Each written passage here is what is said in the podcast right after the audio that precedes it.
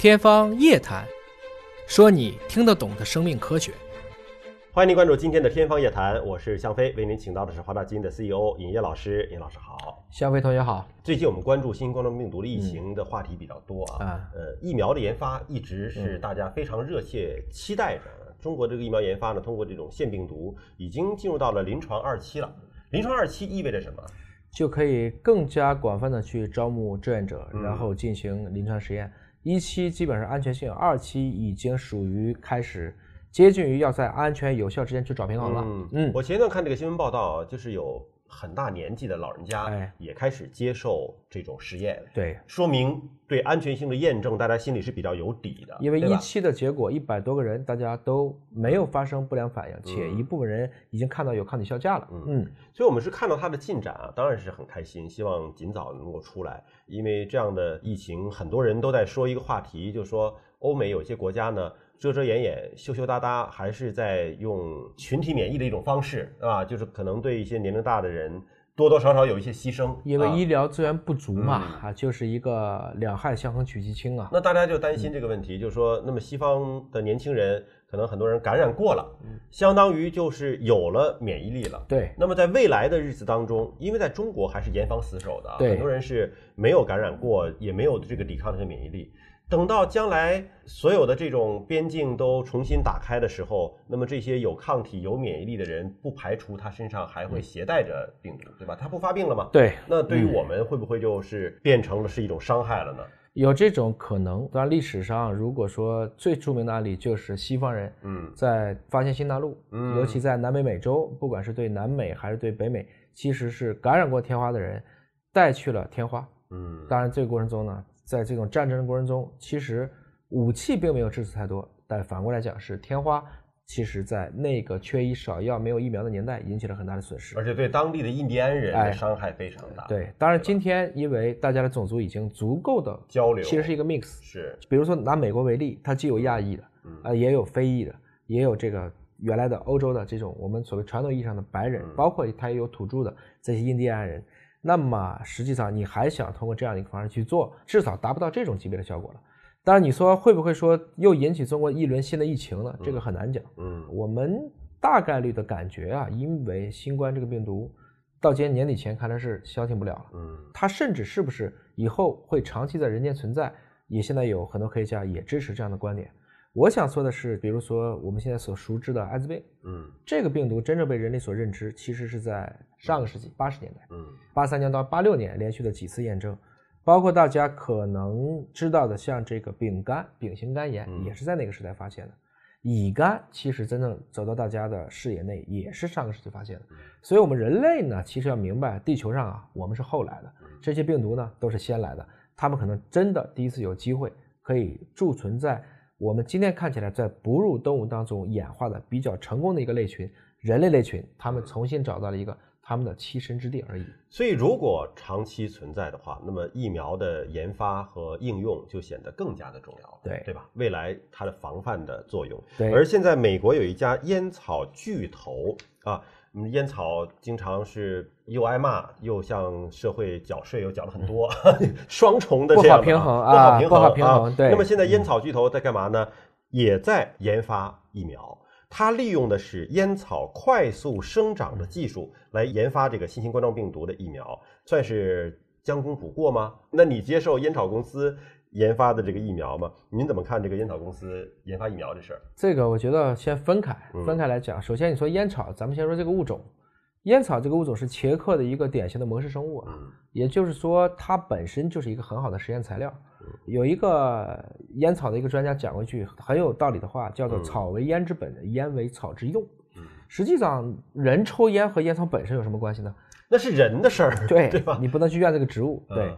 但是烟草就因为它恰好是一个很重要的模式生物，所以对它的各种各样的一些基因体系、表达体系，包括快速繁殖，我们叫快繁、组培，包括干细胞的技术，都大家研究的比较透。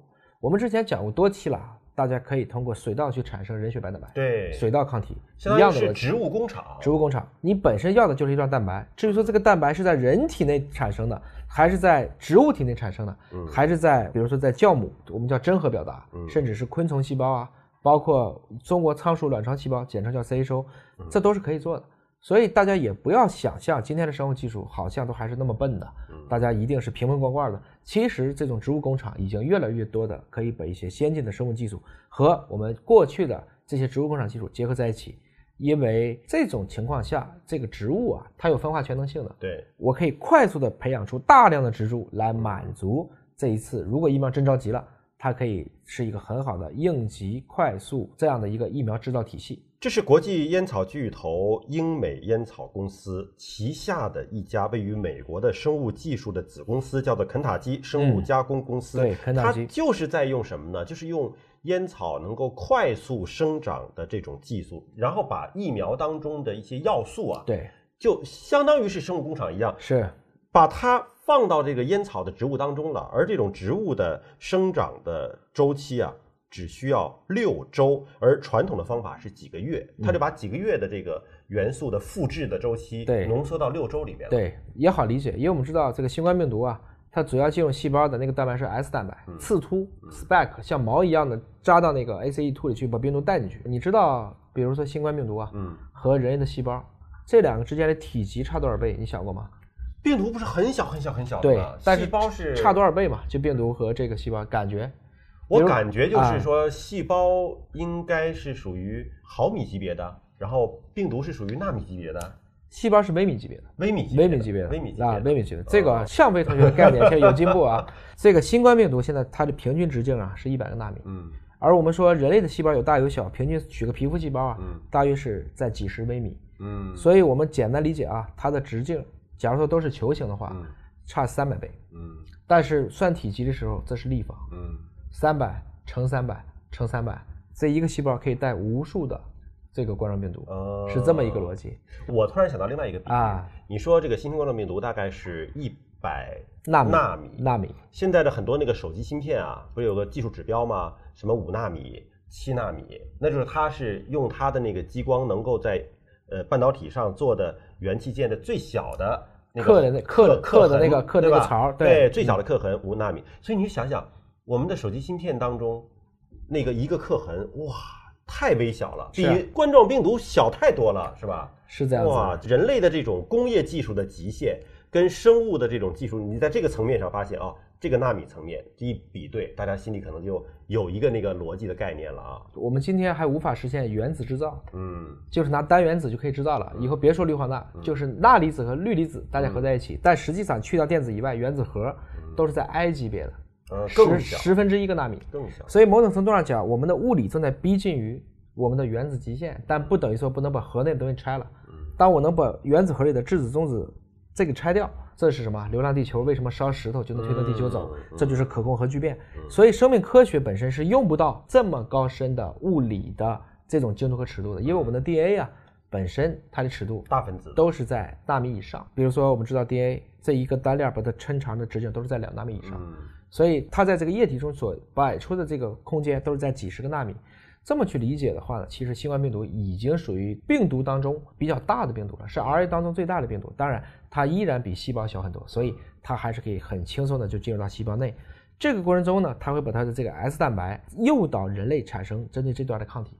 我们有时候管这个区域呢叫 RBD 结合区，我针对它就可以制作一些中和抗体。嗯为什么说这个新冠的疫苗做出来的可能性比较高呢？嗯因为它的恢复期血清有用，嗯就证明了恢复期血清当中一定有一部分抗体可以去跟病毒结合，降低病毒的毒性。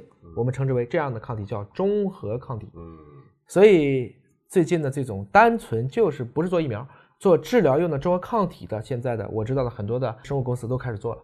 所以人类希望这一次啊，对冠状病毒是直接就来一次总攻，把这些都做清楚。当然也不排除啊，即使做出疫苗了，新冠病毒又变了，嗯，又变成了新新冠病毒。